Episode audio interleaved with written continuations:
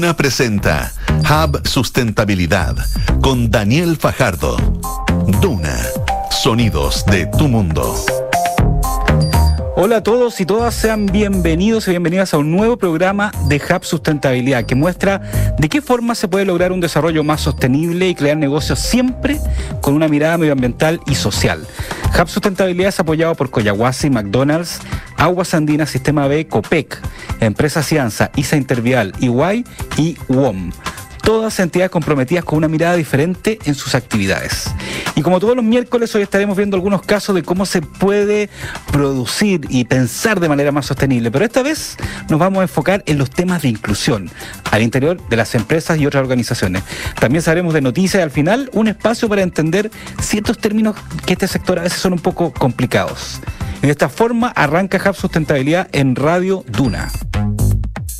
En agosto de este año se cumplen cinco años de la ley de inclusión laboral que entrega una serie de exigencias a las empresas en este ámbito. Por ejemplo, deben tener una cuota de a menos de un 1% de personas con algún tipo de capacidad diferente entre sus trabajadores. Además, hace unos dos años se incluyó un nuevo elemento a esta normativa, el denominado gestor de inclusión. Para hablar más sobre esto estamos con Carola Rubia, directora general de Fundación Descubre. ¿Cómo estás, Carola?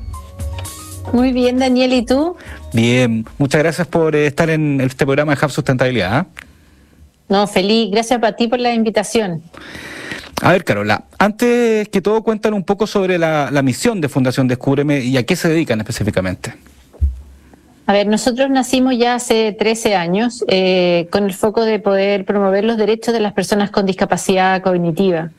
Eh, la discapacidad cognitiva es una de las discapacidades más difíciles de, visibilizar y consideramos de que eh, Chile en, ese entonces eh, tenía mucho que entregar. Y bueno, nosotros somos unos convencidos de que teniendo las herramientas, el conocimiento eh, y poder eh, ir acercando todo esto a a las personas y a las familias de personas con discapacidad cognitiva, creíamos que podíamos ayudar a nuestro país.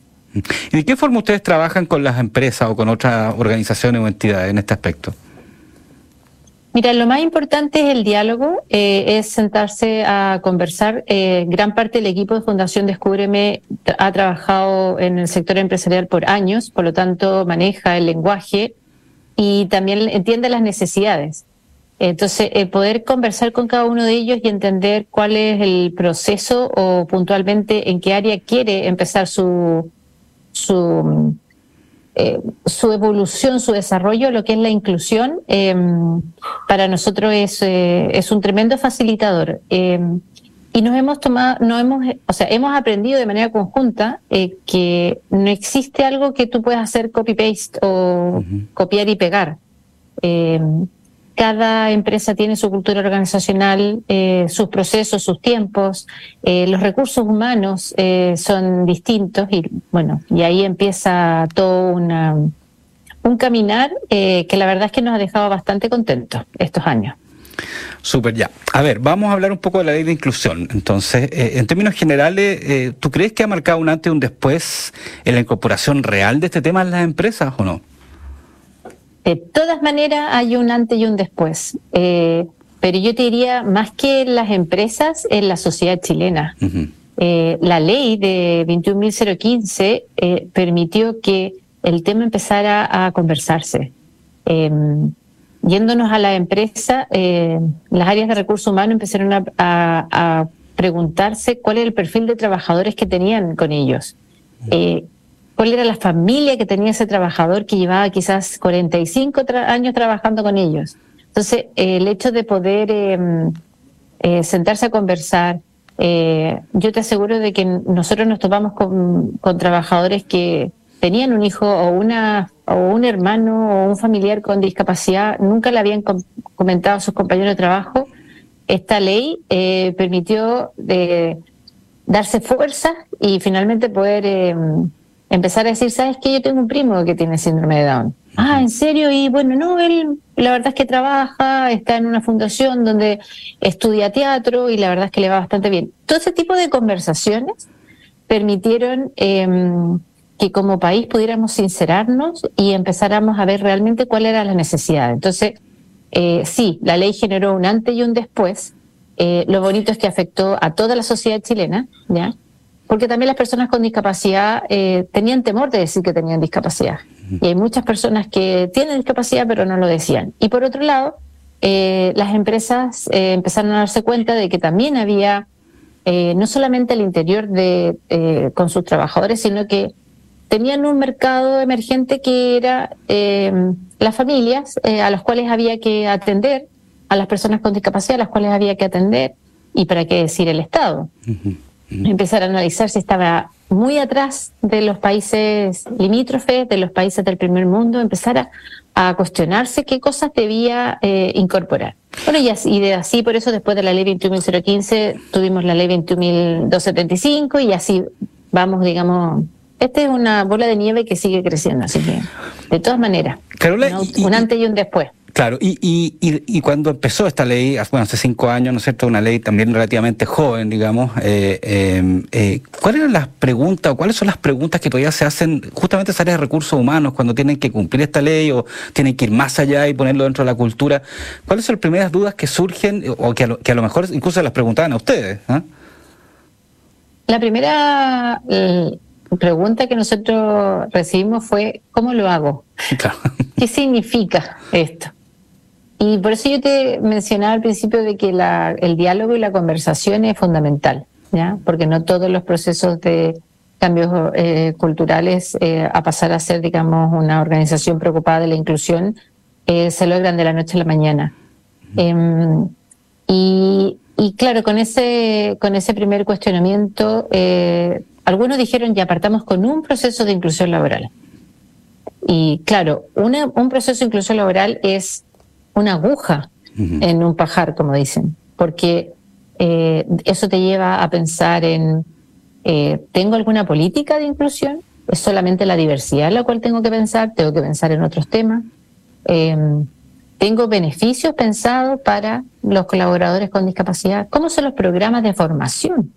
¿Ya? Eh, ¿Tengo un proceso de reclutamiento y selección inclusivo para, para poder eh, captar eh, capital humano eh, con todas las habilidades que se necesitan en mi empresa. Entonces, las preguntas fue un abanico enorme, Y la verdad es que eh, ninguna respuesta era mm, a ciencia cierta exactamente igual a la que podíamos darle a otra empresa.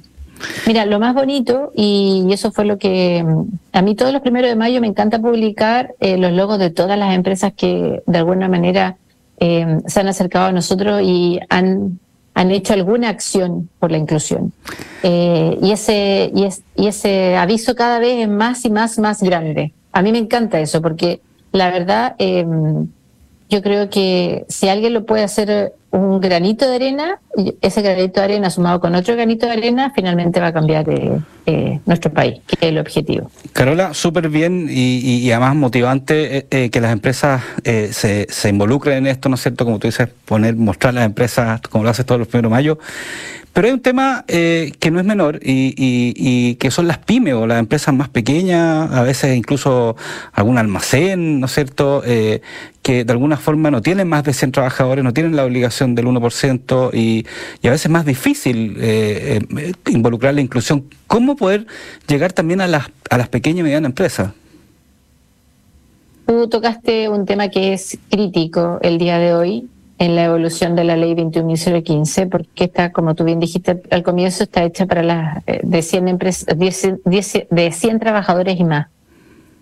Em, yo diría que las pymes en, en, esta ley fueron dejadas de lado, eh, como ha pasado, digamos, en muchos otros, eh, en otras leyes y en otros programas que históricamente em, se han deseado implementar.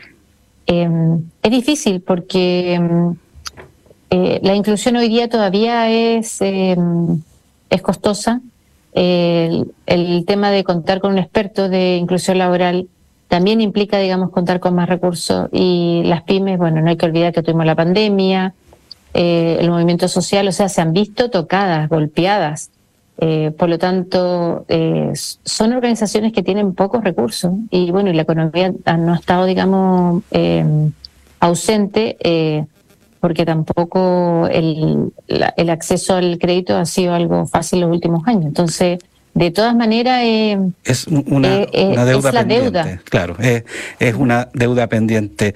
Carola Rubia directora ejecutiva de Fundación Descúbreme muchas gracias por acompañarnos en Hub Sustentabilidad y contarnos un poquito cómo va esta inclusión y también lo que falta. Gracias por acompañarnos. Chao. Gracias a ti Daniel. Un abrazo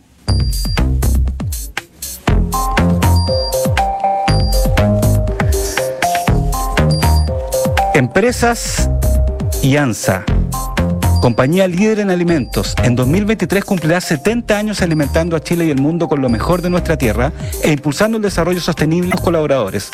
Nueve plantas en Chile, Perú y sus tres divisiones de negocios agrícola, industrial y retail. Yes We Can. Ese es el nombre de esta sección donde María Alcamen Rodríguez nos trae una novedad acerca de cómo o cuándo nos enfocamos en lograr un mundo más sostenible. Podemos lograrlo. Hoy nos hablará sobre un interesante para quizás los que, están preparando las vacaciones de invierno. El metabuscador de viajes Kayak lanzó el índice de ciudades para viajeros conscientes, una guía interactiva diseñada para ayudar a los viajeros a tener en cuenta aspectos relacionados con la sustentabilidad, como la acreditación de carbono de los aeropuertos, el tráfico local o la calidad del aire en destinos urbanos de todo el mundo, esto a la hora de planificar su próximo viaje. Para crear este índice, Kayak analizó 167 ciudades de 63 países, considerando 28 factores en cuatro categorías para ayudar a los viajeros conscientes a tomar decisiones más informadas. Las 10 ciudades mejor clasificadas según el índice son Rotterdam, Ámsterdam, Graz, Trondheim, Múnich, Helsinki, Estocolmo, Zúrich, Gotemburgo y Viena. O sea, todas en Europa y digámoslo, en el norte de este continente. Lo interesante son los resultados en América Latina, donde Santiago de Chile obtuvo el primer lugar principalmente por su aeropuerto internacional que ha sido reconocido por su excelente gestión del carbono. Luego le sigue Quito en Ecuador por la facilidad de arrendar autos eléctricos y en tercer lugar la capital colombiana, Bogotá. Y siguiendo con el tema de inclusión, por séptimo año la red de empresas Pride Connection, organizada por Fundación Iguales, aplicó un diagnóstico en diversidad, inclusión y atracción de talento a sus organizaciones asociadas, con el objetivo de detectar las mejores prácticas a nivel nacional para la incorporación y retención del talento LGBTI. Este instrumento, denominado como índice de equidad, cada año logra superar su convocatoria. Esta vez no fue distinto, logrando que 155 organizaciones decidieran participar, creciendo en un 15% respecto a las convocatorias pasadas. Los resultados se entregarán el próximo 18 de mayo. Mientras los esperamos, nos gustaría ahondar un poco más sobre este crecimiento de empresas involucradas, para lo cual estamos con María José Cumplido, directora ejecutiva de Iguales. ¿Cómo estás, María José? Bien, ¿y tú? Gracias por la invitación. No, gracias a ti por acompañarnos a Sustentabilidad en este día que estamos justamente hablando de todo lo que es inclusión. Em, antes que nada, eh, quería preguntarte cuál es un poco la lectura detrás de este aumento de un 15% de empresas que quieren participar de una encuesta sobre atracción de talento LGBT y más. Mira, yo creo que esto es el resultado de, un trabajo que, han venido haciendo las organizaciones, no solo en Chile, sino alrededor del mundo, sobre poder visibilizar, ¿verdad?, a, la comunidad LGBTQ. Y eso ha provocado no solo legislaciones como el matrimonio igualitario, ¿verdad?, eh, leyes antidiscriminación en todo el mundo, sino que también ha provocado em, justamente que las empresas y el mundo privado también se dé cuenta que sus trabajadores y trabajadoras pertenecen a esta comunidad y por lo tanto eh, durante, o sea, muchos países, digamos, muchas transnacionales, empezaron hace ya bastante tiempo eh, haciéndose cargo de, de, esta, de esta comunidad, ¿verdad?, que es cada vez más visible y que cada vez demanda, ¿verdad?, eh, mayores índices de, de, igualdad. Y, es por eso que vemos que año a año, ¿cierto?, eh, hay más empresas que, que quieren participar, que, que han cambiado protocolos, que han generado beneficios y que están sumamente interesadas en traer talentos diversos em, de todo tipo. Obviamente, eh, todavía como sociedad chilena nos falta muchísimo, porque lo que nosotros queremos es que todas las empresas, grandes, medianas, pequeñas, ¿verdad?, eh, sean un lugar adecuado y amigable, ¿verdad?, para que la comunidad LGBTQ trabaje. Y es por eso que en Fundación Iguales y, con Factor Diverso, ¿verdad?, eh, seguimos apostando y seguimos trabajando eh, para, para visibilizar y para generar, ¿verdad?, esta, esta alianza desde nuestra, desde, digamos, las organizaciones, las comunidades, con también el sector privado. Y, por eso, por ejemplo, hace unos días lanzamos una campaña de socios, eh, justamente para que las personas puedan aportar ¿verdad?, a que organizaciones como la nuestra em, continúen trabajando en esa línea. Eh, si, si les interesa, por cierto, que pueden ingresar a iguales.cl socios. Oye, y justamente tú contabas que todavía somos una sociedad que a veces nos cuesta estos temas en ciertos ámbitos. Eh, y yendo a las empresas, ¿hay mucha diferencia eh, en la forma de, tocar este tema y de involucrarse cuando son, por ejemplo, multinacionales o empresas puramente chilenas, por industria?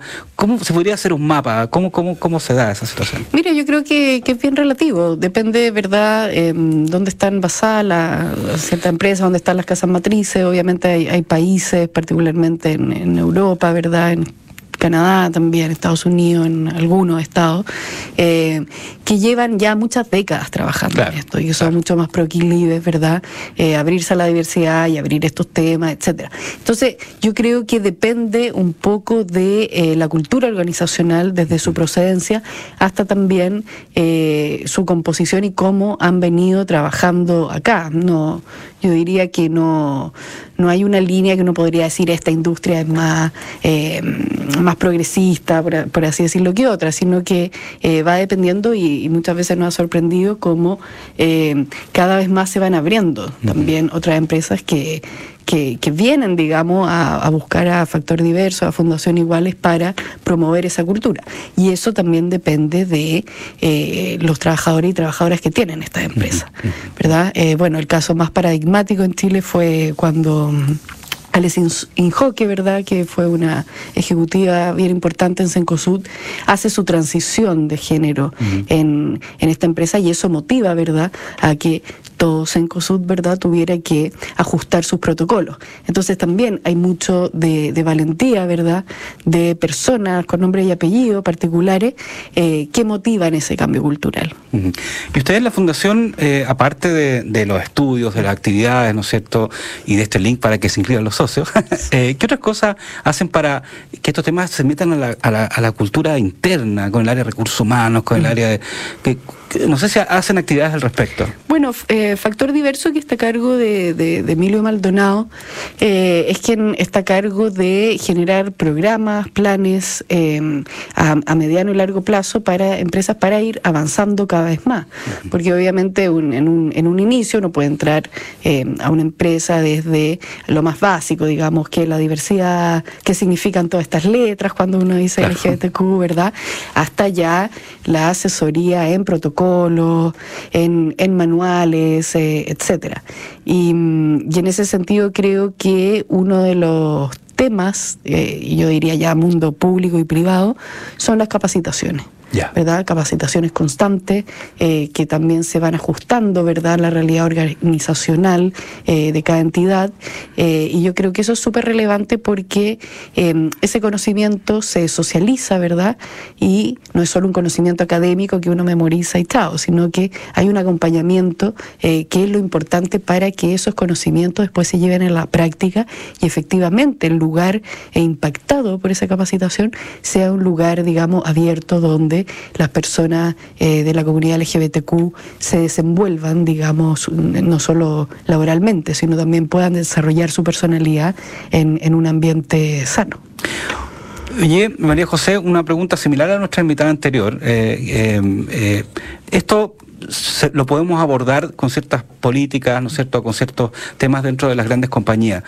Pero también hay muchas pymes que a veces tienen dos, tres personas eh, y son una gran cantidad de. O sea, yo creo que hay muchos más trabajadores en las pymes que en las grandes compañías. ¿Cómo llegar también con, esta cultura a, esas pymes, digamos? Que a veces puede ser un, almacén, no sé, ¿me entiendes o no? Sí, por cierto, yo creo que, mm, que algo muy urgente que, estamos trabajando eh, como Fundación Iguales es también mandatar al Estado eh, que el Estado sea capaz de, eh, y a propósito de la ley antidiscriminación, que, que no solo castigue la discriminación, sino que sea capaz de trabajar para evitarla.